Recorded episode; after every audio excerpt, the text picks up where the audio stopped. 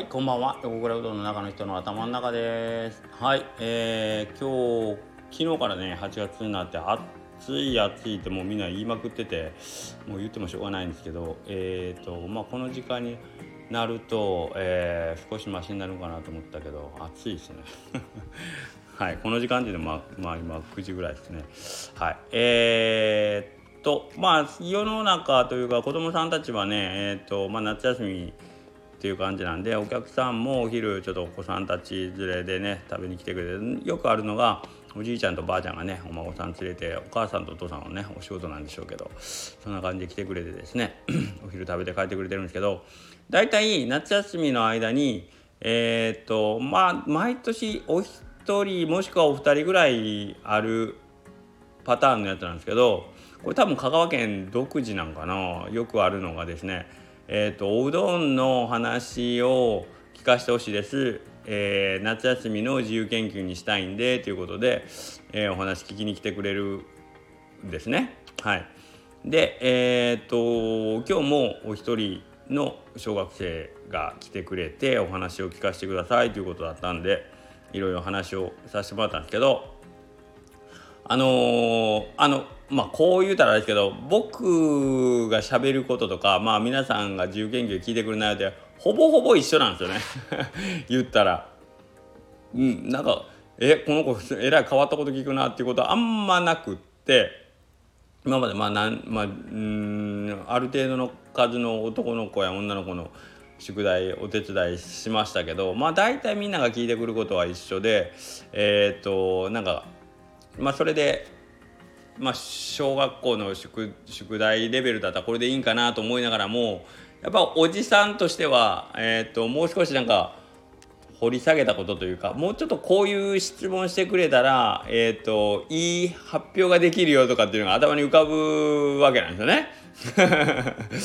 どうせ同じ宿題をするんだったらこうした方がもう少し質のいい、えー、レポートができるよっていうまあ言うたら自分とこの息子や娘が宿題してると思ってってこっちは聞いてるからいやいやお前こういうこれやったらこういう風に聞けやとかさこういう展開にした方があのー、何研究としては面白いぞとかっていうのが勝手に頭の中で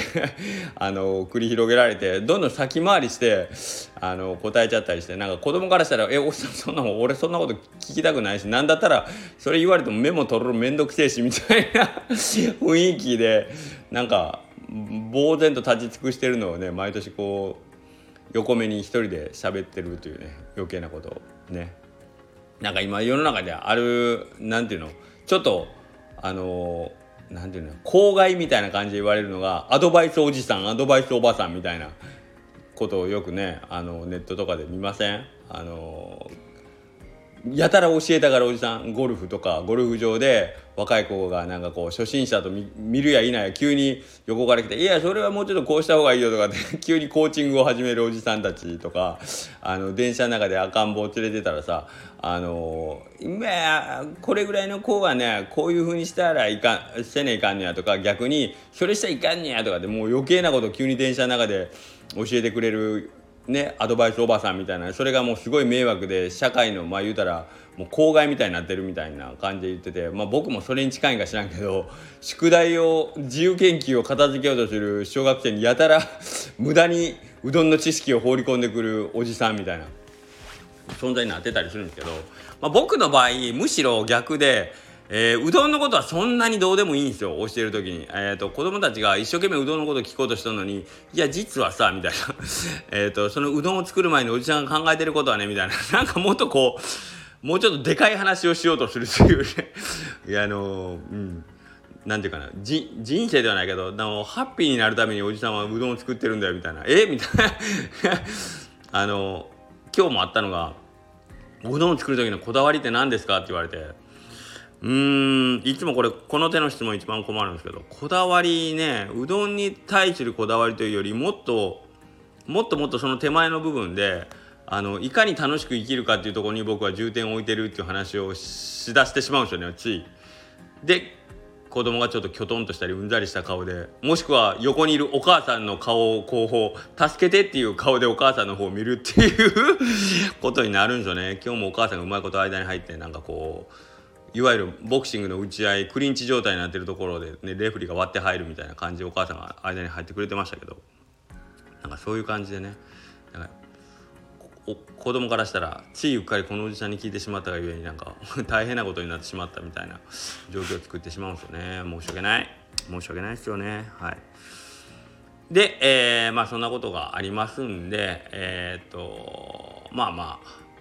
僕に 質問に来る時には そういうことになりかねますので、えーと、なりうる可能性非常に高いので覚悟してきてください。それでもよければ聞きに来てくれて結構ですということがまあ言いたかったかな。ということですね。はい。であのー、これは別に苦情とかっていうわけじゃないんですけどあのできればあのー、僕もせっかく宿題しに来るんだったらえっ、ー、とちゃんとしたやつ作った方がいいかなと思うんであのゆっくり教えてあげたいんですよね。だからあのー、お昼食べに来たついでにあのちょっと宿題のことを教えてほしいんですけどって言われたら結構バタバタしてる中でうーん今っていう感じだったらやっぱりどうしてもちょっとおざなりな対応とかになっちゃうんでできればアポ取ってきてくれたら 嬉しい。あんまりねそういうあの来る人みんな飛び込みが多くて え今からですか？みたいな感じになるんでできれば事前にあのいちいち宿題の関係であの聞かせてほしいんですけどって言ってくれたらゆっくり時間取ってね説明もするんでそっちの方がいいかなと思うけど。あの多分気使ってうどんも食べてくれたりしてるんですけどあのうどん食べてくれんでいいからできればアポ使う方で気使ってくれる方が僕としてはあのええかな。僕としてはというかお互いに多分その方がいいもんができるんじゃないかなと思ってるんで。はい。そうしてくれると助かるかな っていう気がしました。はい。ということですね。はい。ということで、えー、皆さん宿題頑張ってください。偉いですね。皆さん僕なんか宿題なんかしたためしがないんでやるだけ偉いなと思うんですけど。はい。まあそんな感じでまた明日よろしくお願いします。では失礼します。